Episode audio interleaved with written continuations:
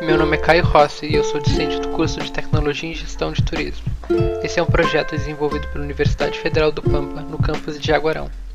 Nosso objetivo é divulgar os trabalhos finais de alunos que já passaram pelo nosso curso, promovendo esse contato entre a academia e a comunidade. O que é o jacar e por que ele é um símbolo do empoderamento feminino no município de Jaguarão são perguntas que serão respondidas ao longo desse episódio utilizando como base o trabalho de conclusão de curso da tecnóloga em gestão de turismo Elora Taides de Lélio Ávila, Crochê Jacar, Identidade, Memória e Símbolo do Empoderamento Feminino em Jaguarão, Rio Grande do Sul. Você já ouviu ou sabe o que é o jacar?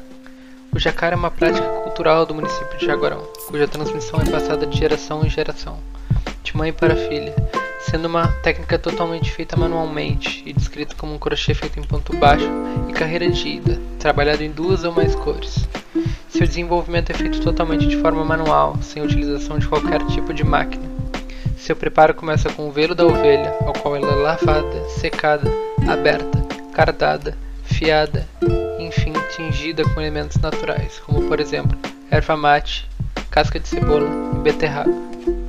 Assim, a tecelagem com lã natural age como uma memória das mulheres artesãs, transmitida de geração a geração. É uma representação da herança cultural do município de Aguarão, uma vez que, só pelo fato de se tratar de um saber fazer, configura-se como uma manifestação cultural, podendo ser visualizado como um patrimônio herdado pelas mulheres artesãs.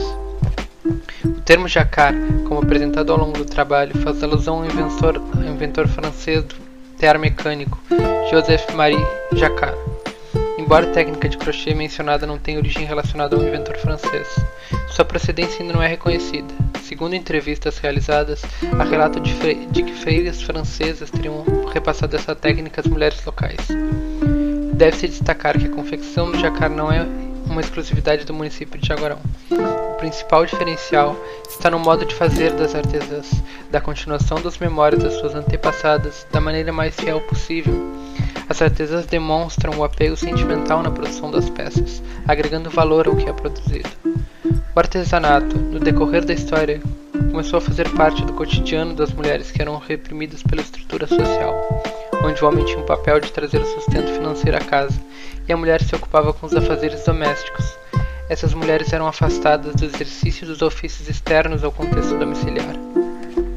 Durante a Idade Média, as mulheres, mesmo sendo desvalorizadas e pouco notadas, tinham como saída o exercício de seus talentos artísticos, realizados em mosteiros, ou seja, uma comunidade de monges ou freiras. Diante dos, princ dos princípios de separação de tarefas, o trabalho do homem separado do trabalho da mulher, que reagiam às sociedades foram se desenvolvendo produtos específicos ligados ao gênero, onde a mulher tinha um papel fundamental no exercício, no exercício das artes, que, por sua vez, tinha um papel de expressão e representatividade ao gênero feminino. No caso do artesanato, existe a questão da divisão sexual do trabalho, que se apresenta na característica do ofício, sendo ele um ofício considerado feminino, uma vez que esse está atrelado à delicadeza do saber fazer minucioso das peças. Para as mulheres, a confecção das peças confere também uma forma de estimular sua autoestima, ao ser vista como uma forma de se expressar e criar. Não serve apenas como uma forma de obtenção de renda, algo que garante uma liberdade de emancipação, mas também a produção de acar atua no sentimento de pertencimento e identidade das mulheres, uma ligação direta com suas raízes genealógicas. A tradição e repasse do jacar ao longo do tempo é uma maneira de garantir e reafirmar a cultura dessas mulheres por meio do artesanato.